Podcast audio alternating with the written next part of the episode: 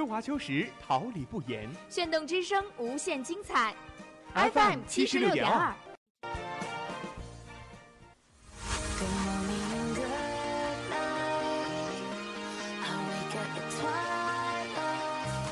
让电波在空中回响，让声音重塑梦想。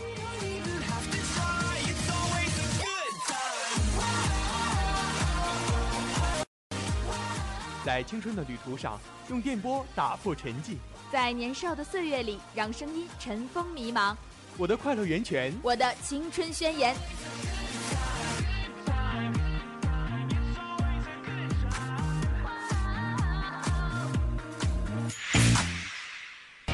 哈尔滨师范大学广播电台，正青春，传递正能量。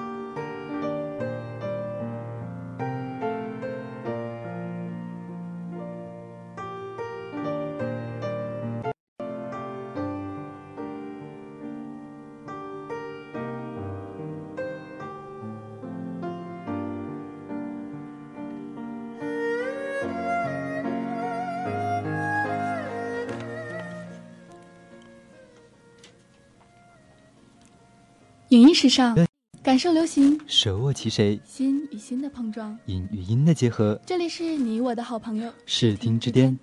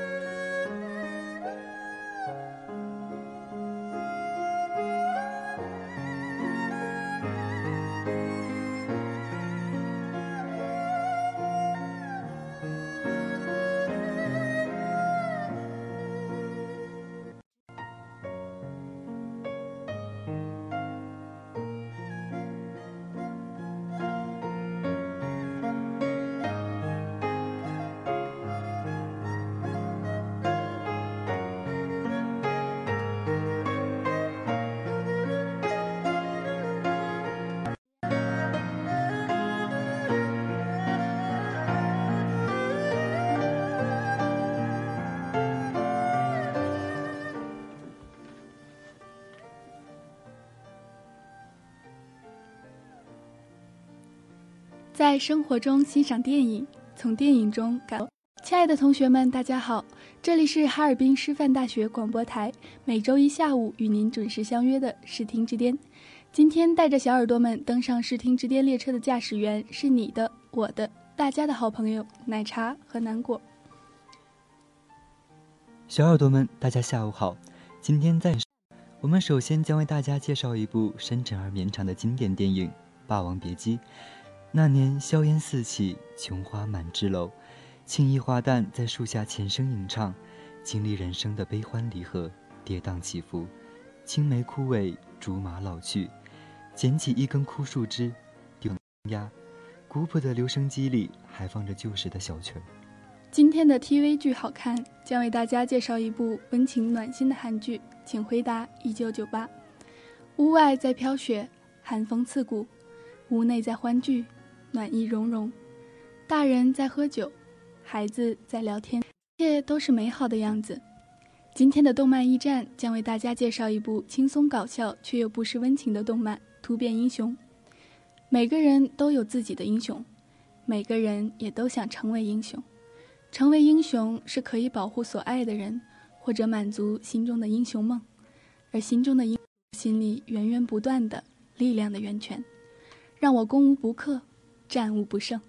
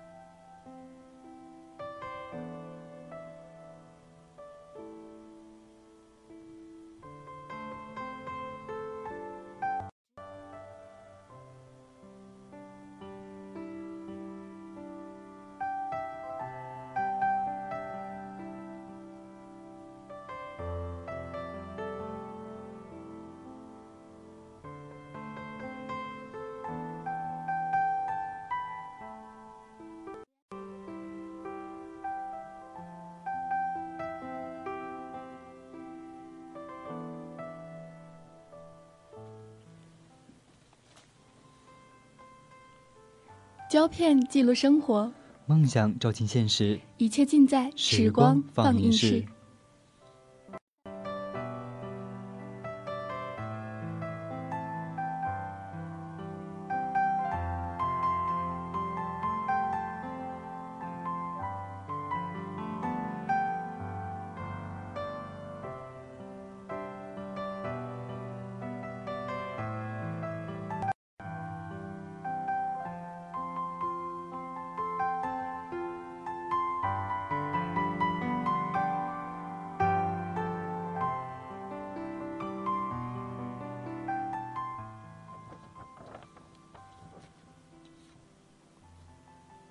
说好的是，少一年一个月，一天一个时辰，都不算是一辈子。戏内外的梦蝶与人生之《霸王别姬》。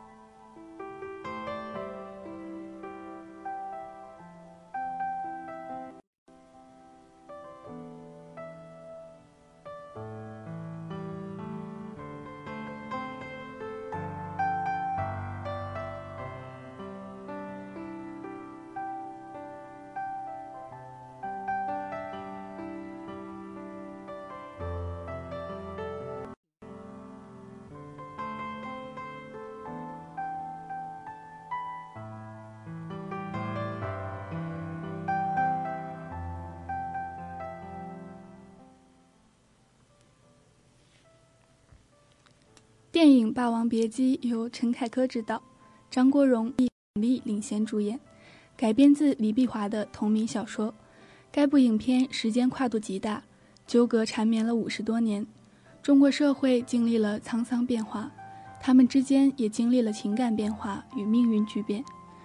这是对一段历史现实的写实和记录，一反陈凯歌绮丽绚烂的常态。这部影片一开始以黑白的画面霸占着整个屏幕，摩肩擦踵的闹市，满是金枪的吆喝，生动逼真的再现了北平繁华下的破败。不会有人忘了，在熙攘的街头曾经有个戏班子，孩子们正在唱着一知半解的戏。出乎意料的，然而不知是谁搞砸了戏，眼看着闹事的群众越来越多。大师兄小石头一个狠心，用头撞碎了板砖。寻找热闹的人们终是满意了，连声叫好。人群中抱着小豆子的艳红，看到此没有丝毫犹豫，下定决心把小豆子送进了戏班。小豆子是倔强的，母亲狠心丢下他，他便果断地把母亲的衣服丢进火盆。他为了成角儿，吃得了苦，即使被师傅打死，也不肯出声。那时名为小豆子的段小楼还是个真霸王。小豆子吃不消戏班的训练，小石头受着挨打的痛，也要帮小豆子踢开一块石头。小豆子想要逃走，当小豆子说。我给师兄留了三个大子儿时，小石头几乎要哭出。但那时的小石头远比小豆子要坚定。也是那个时候，小豆子就认定了，师兄是真心对他好的人。男生女相的小豆子唱的是旦角，但他并没有自己是女性的天生性别认同。他也曾反一遍遍地唱出自己是男儿郎，又不是女娇娥。却一次次被周围人所否定，他的执着险些断送了戏班的前程，他的倔强受到了师兄严厉的惩罚。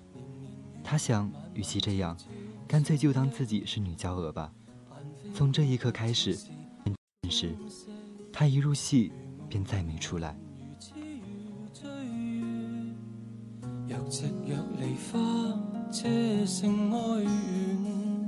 原来姹紫嫣红尽开遍，良辰美景却奈何天。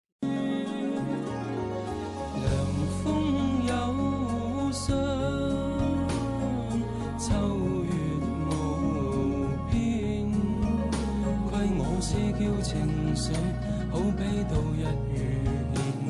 恨天各一方，难与秋娟再相。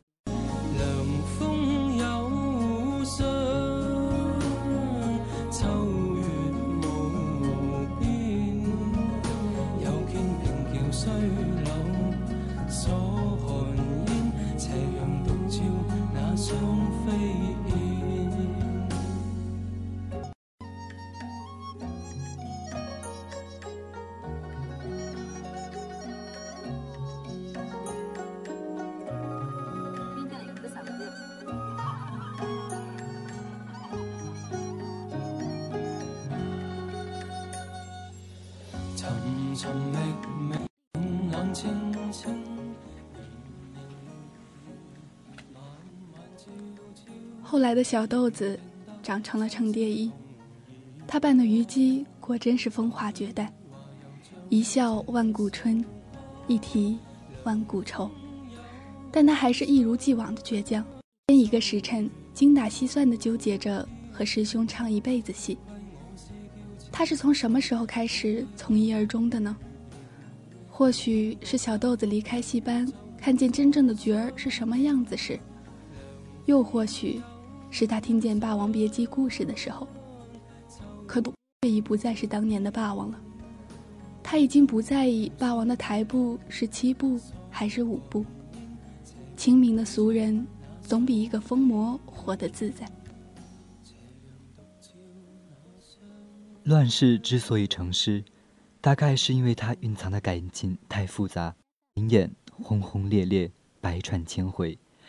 当菊仙赤着脚、楚楚可怜地出现在段小楼面前时，段小楼心软了。陈蝶衣身着一素白的戏服，将段小楼拦在门口，面庞柔和，一双明目湿润而多情。段小楼挽着菊仙越走越远，留给了陈蝶衣一个冷漠的背影。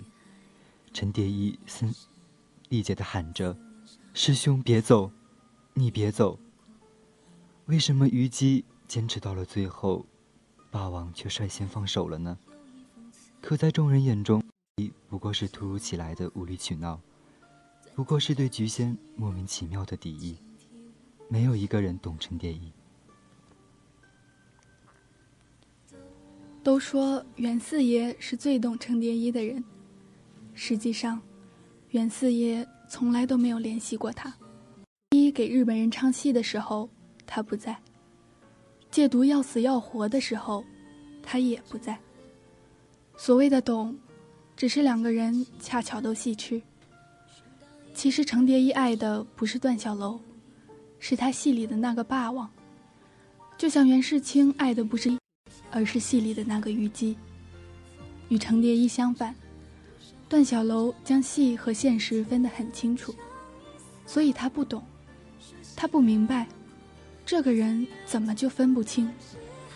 他看程蝶衣，就像看场戏似的。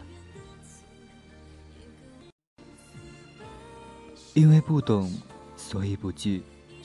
段小楼不仅不惧怕陈蝶衣对他的感情，而且把陈蝶衣当做了生命中的一部分。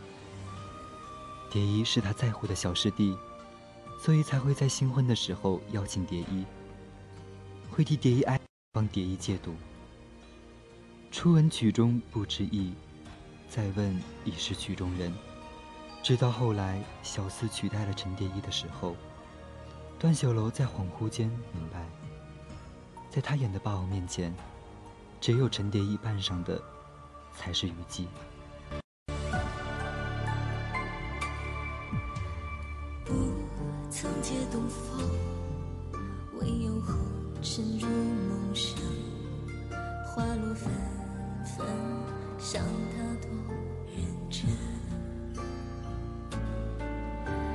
家乡，这一生有始有终，寻不到的初衷，绿荫处相逢。细雨中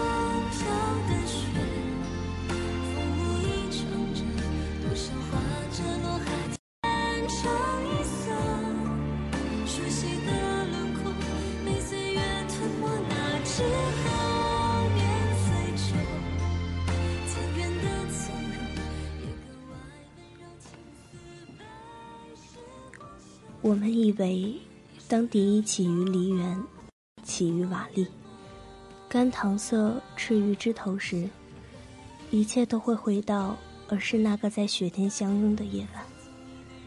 可怜，时代从未饶过活着的人们。因为小四的陷害，段小楼和程蝶衣被拉到批斗现场。曾经海誓山盟的人，在这一刻，互相检举揭发。我揭发断臂残垣，我揭发姹紫嫣红。没有才子佳人，没有帝王将相。众人声讨，暴日酷晒，熊熊烈火。我们躲过了枪林弹雨，却熬不过流言蜚语。心灰意冷的蝶衣一把火烧了自己的戏服。万念俱灰的菊仙穿上嫁衣上吊自尽。一切的一切早。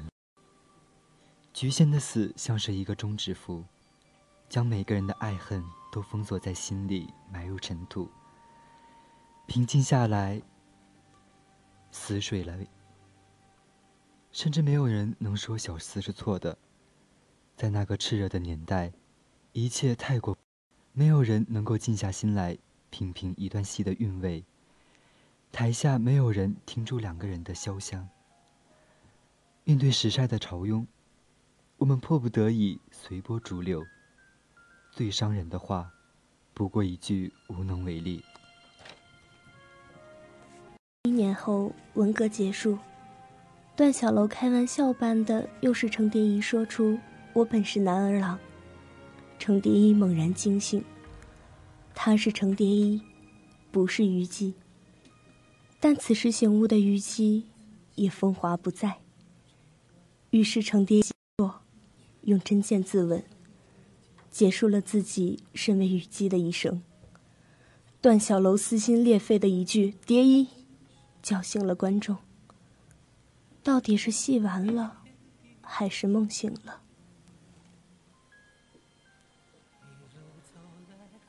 主要采用长镜头摄像，风格温馨而浪漫，隐藏了故事本身的残酷与冰冷。每当段小楼化好妆，威风凛凛地站在戏台上的时候，虞姬的每一个眼神，每一个动作。都是一段荡气回肠的凄美爱情故事的缩，以成套路的唱念做打，让两人同声相应，同气相求。大概在陈蝶衣这样的戏里，时间不变，正直轻盈。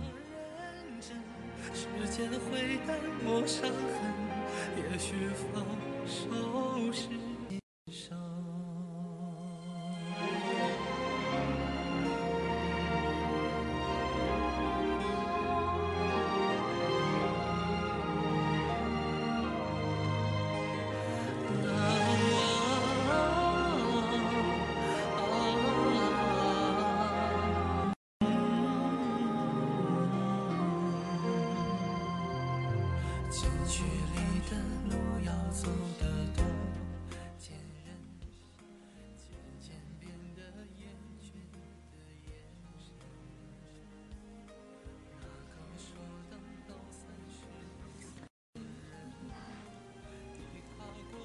集中搜索新鲜资讯，深入接触热辣剧集，欢迎来到 TV 剧好看。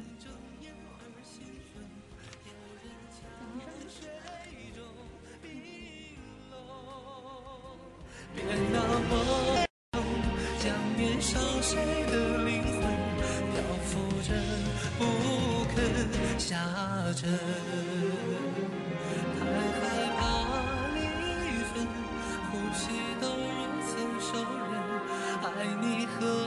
生命对斗，手心像掌纹，却只是今世今生不能开口的身份。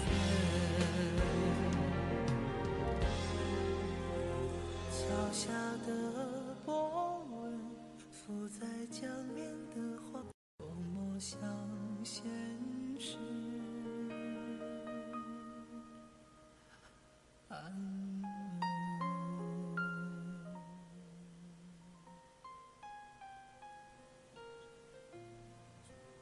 爱一个人，不只是喜欢一个人的体温，而是越来越人的体温。爱一个人，不是想给别人的那种充裕，而是必须要给的紧迫感。温馨下的细腻与感动之，请回答一九八八。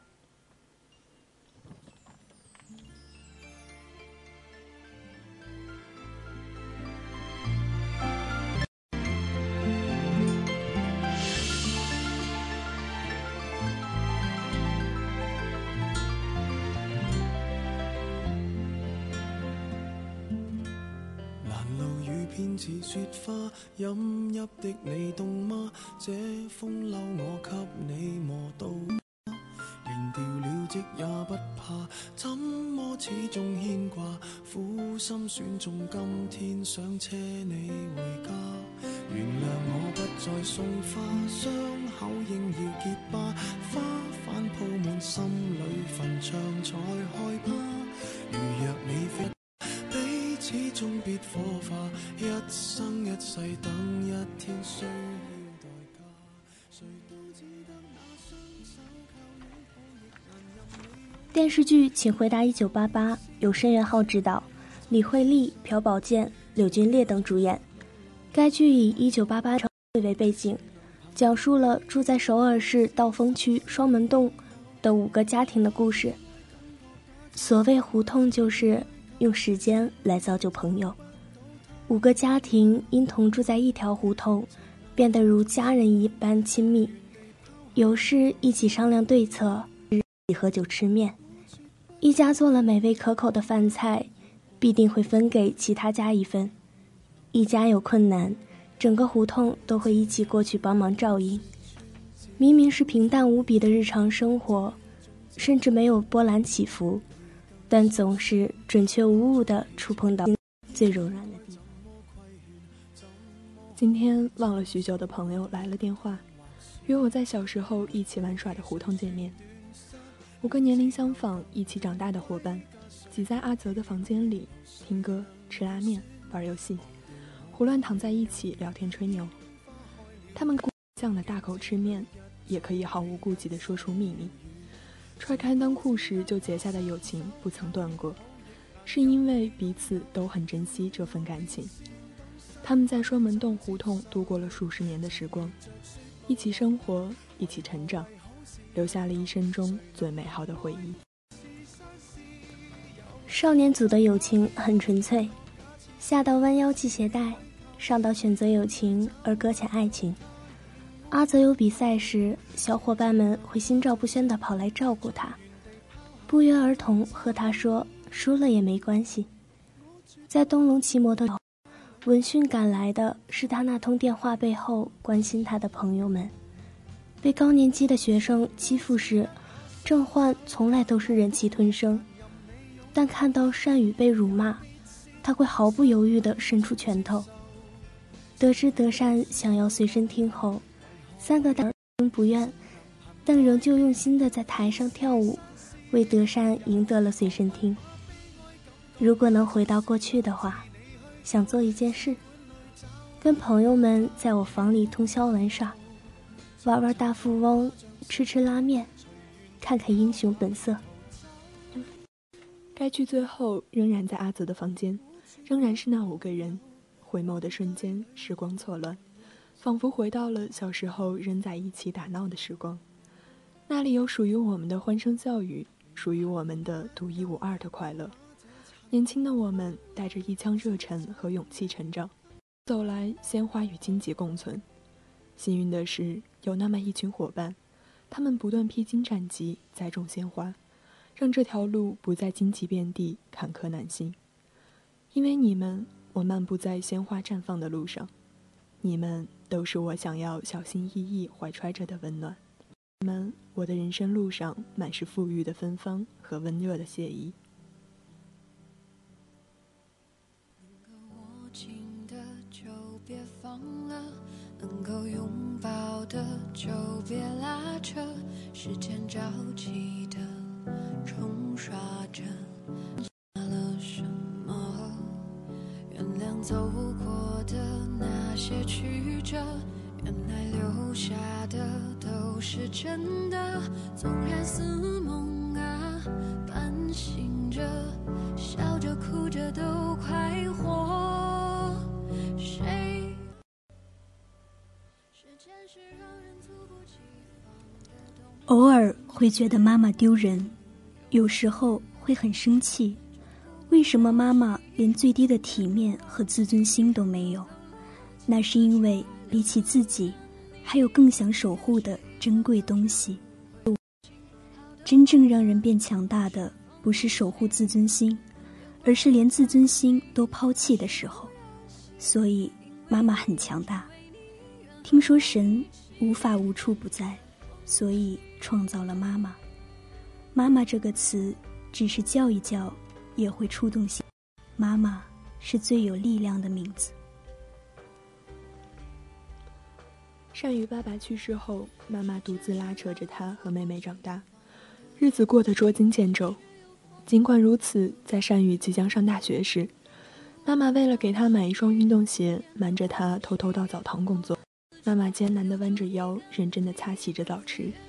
尽管很累，但仍无比欣慰，无比开心。宝拉因为参加示威活动被警察拉走时，一向柔弱的妈妈顾倾盆大雨，不顾脚上的伤，泣不成声地向警察解释她的孩子有多乖巧，多像个做错事的孩子，卑微地祈求着警察的原谅。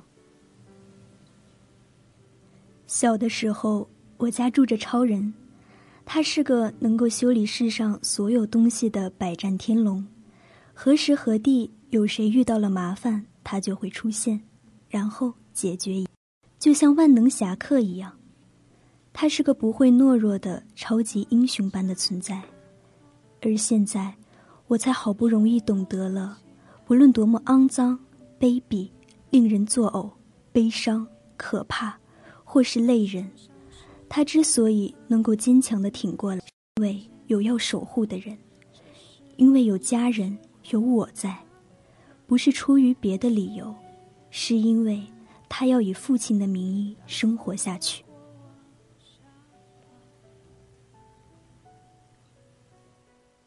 明明不会修熨斗，却固执的不肯承认，不断尝试的甄嬛爸爸，嘴上一直强调着没事啊，这算什么？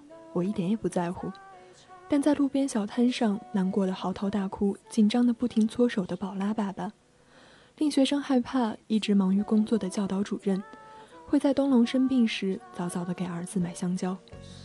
的被邻居戏称不是人的阿泽爸爸，在误以为阿泽出事后，急红了双眼，用力拍打着桌子，反复用嘶哑的声音确认阿泽到底有没有出事。爸爸一直都是超人一样的存在啊！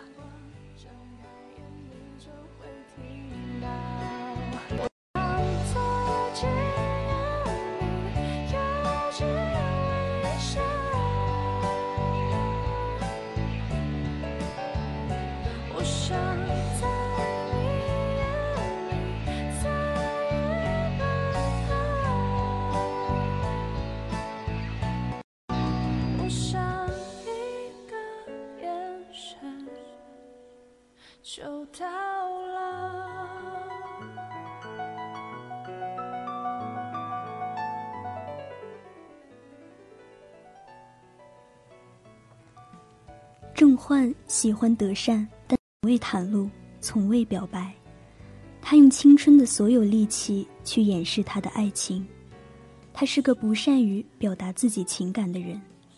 为了和德善一起去学校，他会一直蹲在门口假装系鞋带，会悄悄观察他的一切，会因为开心半天。可他偏偏不会说“我喜欢你”四个字。在德善一次次的靠近时，他却退缩了。郑焕的口是心非和别扭的嫌弃，都是他对德善说不出口的喜欢。可德善始终都看，两人只能在一次又一次的遗憾中错过。相较于郑焕，阿泽的喜欢更加直白袒露，也从来不会刻意隐藏。他会在朋友面前大方地承认自己喜欢德善，疲惫时会自然地把头靠在德善肩上，拿不意时会第一时间询问他的意见，会把在围棋比赛中得到的奖杯送给德善。他会真诚地看着德善，夸他可爱，会眼睛弯弯地轻轻摸德善的头。最后，阿泽的第二次亲吻为德善送上迟到的告白：“我喜欢你的时，你喜欢我，这真是一种奇迹。”然而，这种奇迹也是需要勇敢和果断来推波助澜的。德善的热情有趣，宝拉的骄傲独立，郑焕的隐忍细腻，阿泽的单纯温柔，善宇的勇敢深沉，皮搞怪。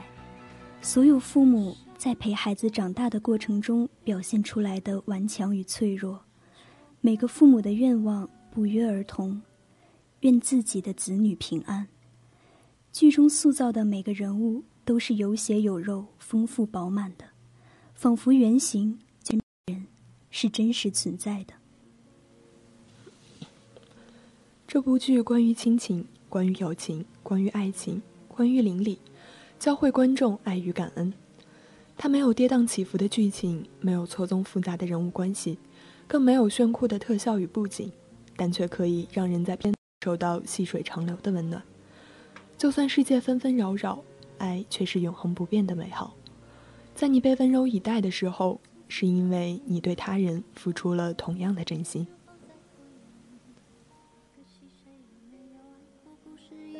情上面的雄辩，我们于是匆忙撂下难以承受的诺言，只有等别人兑现。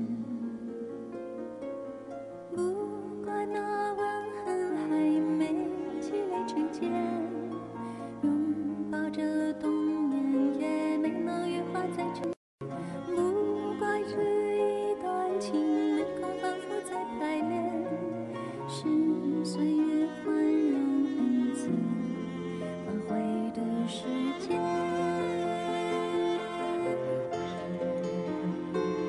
如果再见不能红着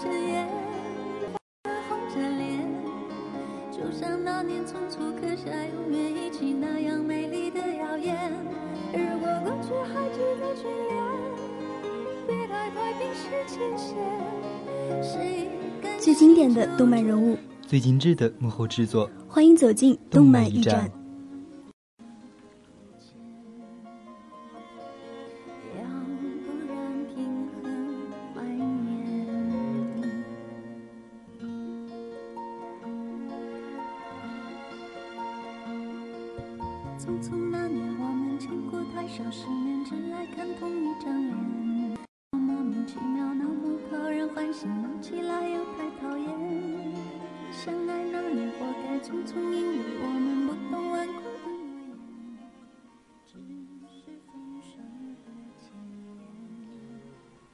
这个世界哪有什么从来不会输的英雄啊？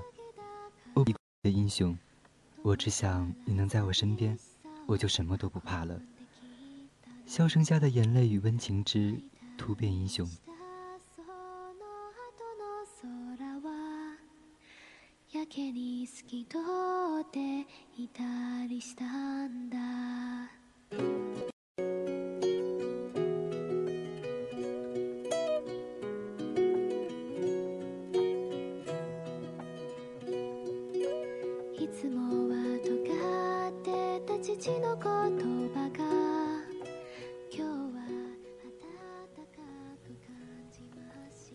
英雄是由李豪林执导并系列构成，绘梦企划和 Studio Line 共同制作的原创电视动画，讲述一个在女儿心中不务正业的马桶圈设计师牙叔，在一次平常的蹲厕中被厕所吸入，并穿越到了未知世界，被告知变成拯救世界的英雄后，欢脱刺激的故事。走在街上，行于灯塔，我们每个人都是平凡无奇的普通人。可总有一种东西让我们发光，让我们坚强，逼我们去努力，去长大，变得和他一样强大的无可比拟，无坚不摧。牙叔是一个英俊帅气、嘴甜会聊的大叔。作为一个马桶圈设计师，他从不忘记自己的本职与初心。他会用深情款款的眼神凝望着美丽的女士，然后动情地讲出你美妙的臀围。而这个世界上的女性，往往又会受他俊美的外巧语所欺骗，居然会开始认真地听着牙叔关于自身专业的讲解，然后牙叔成功泡到美女，并事业蓬勃发展，走上人生巅峰。不，这个时候牙叔的小女儿小敏就会突然出现，一脚踹飞的老爹，回到家里。作为一个学习运动都得到优秀发展的完美女高中生，小敏的存在与不着调的牙叔形成了巨大反差。就是因为老爹你每天花天酒地，老妈才会离开我们的。虽然说着讨厌，小敏属于口嫌体正直，依然与牙叔相依为命的生活着。在这一天的夜晚，抢到厕所的牙叔迅猛地占据了自己的场地，只留下小敏在门外生气大喊。你最好掉进马桶，从此消失。哎呀，我的女儿怎么还是这么幼稚？吧唧，捅了牙叔，牙叔不见了。你是此时此刻地球上唯一一个蹲在马桶的人类，所以你被我们选中并保卫宇宙。欢迎加入我们宇宙太平共和国联盟英雄委员会。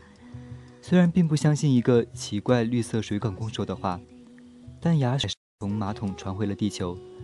带着据说抽奖而来的超能力，小敏在外面催着了，以为自己只是做了个梦的牙叔走去洗漱台，抬头便看见一张无与伦比的绝世扭捏大脸，和至少两百斤的横肉，而且连他迷人性感的嗓音沙哑，怎么像拥有暴力倾向的女儿，解释爸爸从一清爽英俊大叔，突然变成了肥宅大叔？在线等，急。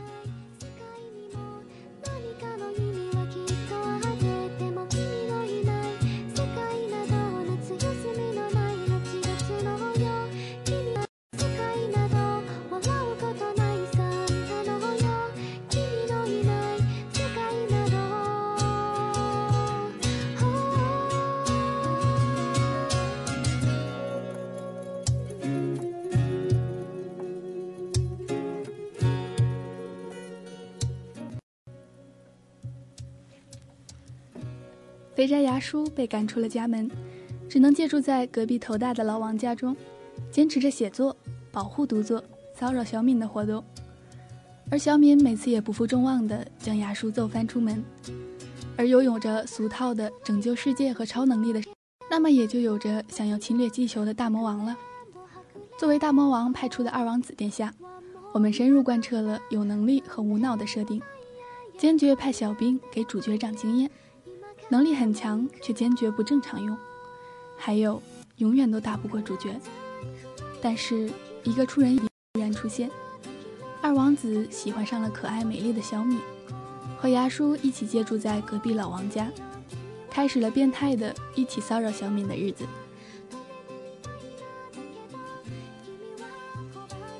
小敏奇怪于为什么最近家附近奇怪的人越来越多了。久久未归的父亲，其实，在他心里，这实在是个不合格的爸爸。他总是那么不着调。小时候的他，只为了忙碌事业，在自己高烧的时候，也在参加着酒局，不接电话。他幼稚的不得了，说着要买酷酷的小汽车，却又因为这车只有双座，被妈妈狠狠地骂了一顿。而这样的老爸，并没有做出什么样的大事业，一无所成的老爸被妈妈抛弃了。在小敏担心着牙叔的同时，牙叔也在为着每天来袭的外星侵略自己向宝贝女儿证明而头疼不已。每天异常智障的外星人让他苦恼。牙叔总是想起小时候可爱异常的小敏，还有自己以前的混账事迹。牙叔在对着自己懊恼的同时，又想着要对小敏再好一点。然后这个爱女狂魔喜欢着小敏的二王子，深深的不爽，看一次就想揍一顿的那种不爽。在外星大魔王的三个孩子都失利于这次外星侵略战时，最终 BOSS 的他终于上场。为了保护小敏，牙叔和二王大魔王殊死搏斗，但他们和大魔王的实力实在是太过于悬殊，牙叔对抗不得。而这时的小敏出现，跟着大魔王打斗失败，并消失在了这里，只留下了一本简陋幼稚的画册。no no no，其他这话并不见没错，对我来说，你就是我的全部了。你是我的小呀小苹果，怎么爱你我都不嫌多。那个人正在无所顾忌说着大话，看得一清二楚。的烦恼多冷啊！我在东北玩泥巴，虽然东北不大，我在大连没有家。非洲农业不发达，我们都需要金克拉，没有金克拉，我们怎能够种植？病人急性供血不足，很赶快准备急性抢救措施。担忧的心情随着被推动的车轮进入急救室。小敏站在走廊。隔壁的王叔叔陪着小敏，一起担心着躺在病床上的牙叔。小敏不明白，为什么自称创业公司老板的老爸老而突然进了医院。月光静悄悄的，小敏看着王叔叔，希望他能给自己一个答案。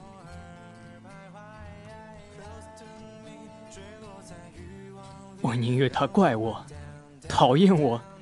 也不想让他心中的那个英雄就轻易的输掉，因为那是作为一个父亲一辈子的骄傲啊。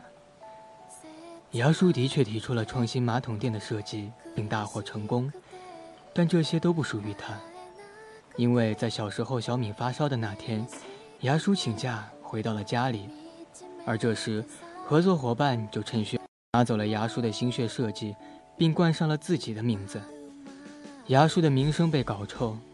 背负着车贷的他变得一无所有，而死要面子的牙叔在外拼命打着四份工，为的是为了伪装成有了事业的假象。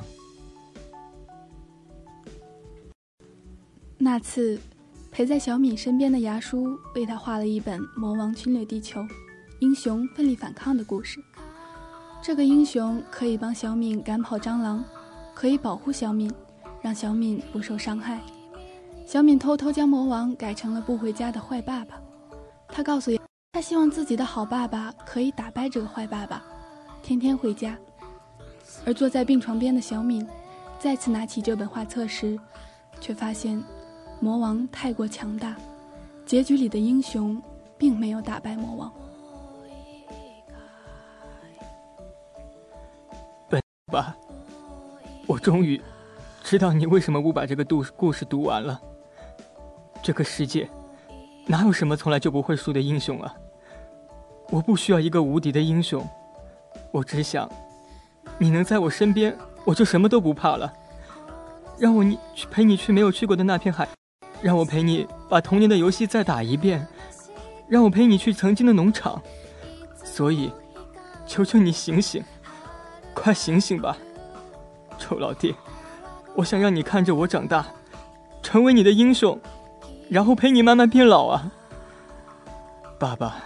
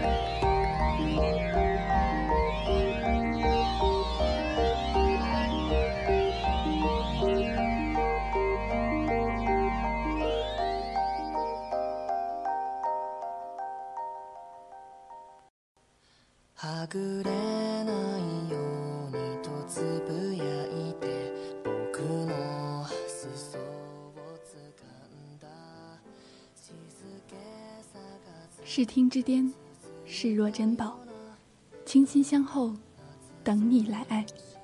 相聚的时的短暂，以至于不知不觉又来到了这个要说再见的时刻。节目的最后，让我们来感谢一下忙碌在直播间的监制徐淼，还有小耳朵们的倾情守候。本期编辑、导播苏浩南、青州雨师，技术录音孙悦、孙佳楠，以及综合办公室赵彤。我是你们大家的好朋友南国。我是你的大家的好朋友奶茶。让我们下期视听之巅再见。